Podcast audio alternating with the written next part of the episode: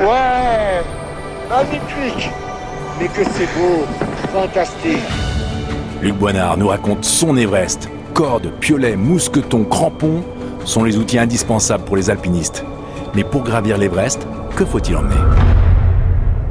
Les fondamentaux, euh, cordes, tout ça, on va laisser ça aux, Népalais qui s'en occupent très bien parce qu'en fait, on grimpe pas sur un sommet de, de, de, de 8000 comme on grimpe en alpinisme en, Europe. C'est-à-dire qu'il y a des, ce qu'on appelle des cordes fixes qui sont mises et donc on s'accroche aux cordes fixes et on remonte avec des poignées autobloquantes. Donc ça, c'est le matériel que j'utilise moi dans les travaux sur corde. Donc euh, c'est pas un matériel que je, enfin c'est un matériel que je maîtrise plutôt plutôt facilement.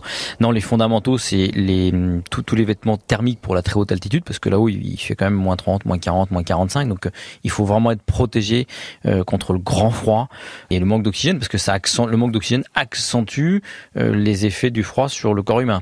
Donc c'est la combinaison euh, en plume de duvet euh, qui va vous permettre de pas avoir froid là-haut. C'est les duvets. Il vous faut deux duvets qui résistent à moins 40 quand même, hein, un pour le camp de base et un pour les camps d'altitude.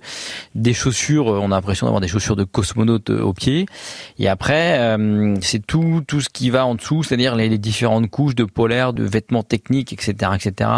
Des cagoules pour se protéger, des lunettes de soleil UV euh, et tout en double un masque pour se protéger en cas de tempête, des masques qui sont photochromatiques.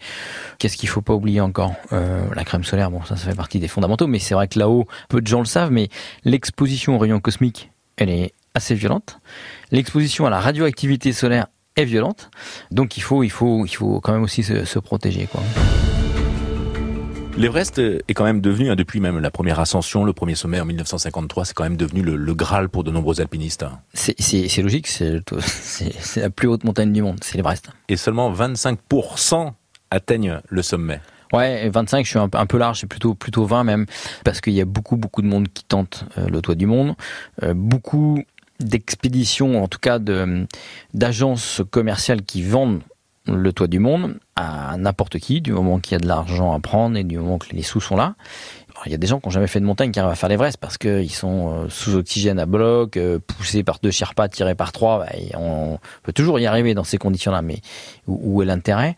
Il y a quand même euh, beaucoup de gens qui se lancent dans cette aventure en n'ayant ni le niveau technique, ni la préparation, ni les prérequis, etc. etc. Des inconscients? Oui. Ah oui, Le moindre faux pas, la moindre euh, météo qui se met au mauvais, etc., c'est C'est une catastrophe. Et pour éviter la catastrophe, autant être bien préparé. Nous en reparlerons avec Luc Boinard.